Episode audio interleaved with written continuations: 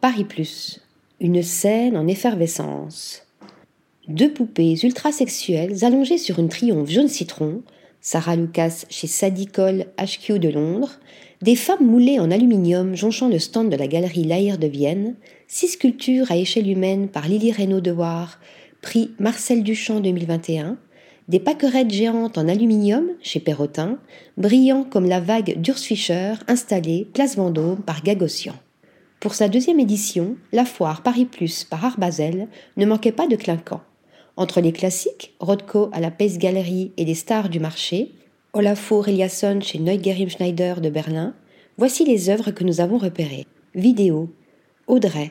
Une magnifique vidéo d'Ange Leccia, montrée chez Jousse Entreprise dans un émouvant face-à-face avec Jean-Luc Villemout, 1952-2015. Une vidéo réalisée en 2018 donnant à voir, 12 minutes durant, le pur visage diaphane d'une jeune femme allongée, traversée par un jeu de transparence, par des explosions de bombes enflammant un paysage désertique, défoncé, filmé au fil d'un hypnotique travelling aérien. Une troublante superposition amalgamant la beauté et l'horreur, criante de vérité et d'actualité. Tableau, accroché sur le stand de la galerie Jérôme Poggi, un fantastique tableau de Jamel Tata, une grande toile de 2 mètres sur 2 mètres, peinte à l'huile et à la cire, happant le regard comme aspiré par le vide qui s'y trouve figuré en une grande page monochrome bleutée. Comme tombée du ciel, une silhouette d'homme tout de noir habillé surgit ou gît en son coin. Troublante plongée picturale dans l'immensité de la solitude. Photo. Chez Zeno et Gallery, un beau portrait de dos montrant, en plan serré, une chevelure d'un incroyable réalisme.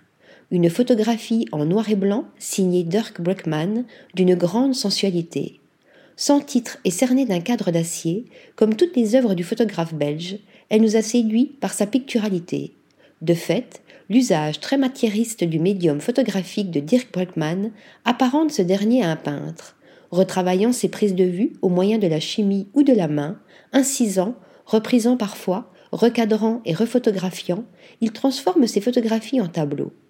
Corps féminin, espaces intérieurs et paysages, de poudroiement en jeu de transparence ou de surbrillance, leur tactilité portée par une infinie variété de gris en fait toute la saveur.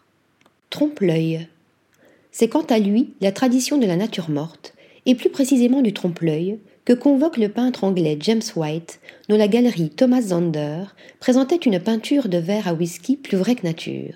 S'ingéniant à rendre les moindres reflets des surfaces à facettes dans de prodigieux dégradés de blanc et de noir, l'artiste nous prend au piège de nos mirages quotidiens.